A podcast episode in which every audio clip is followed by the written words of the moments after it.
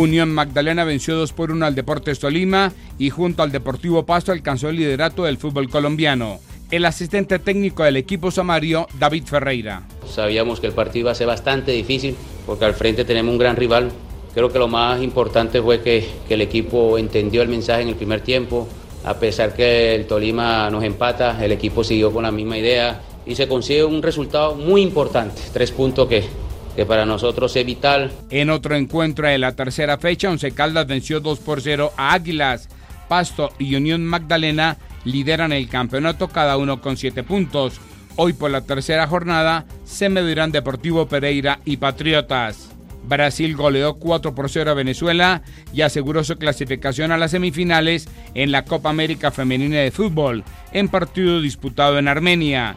En duelo de eliminados, Uruguay goleó 6 por 0 a la selección de Perú.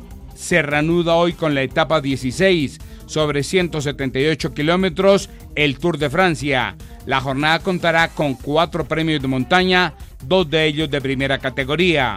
Última semana definitiva para conocer el campeón.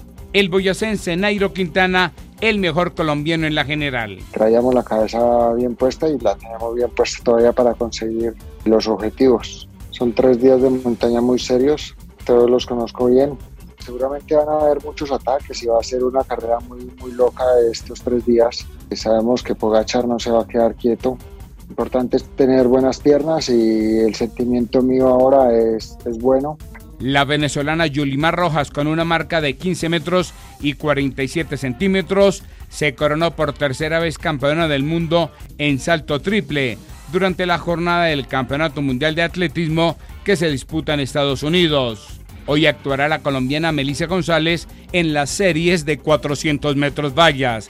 Estados Unidos domina con seis medallas de oro.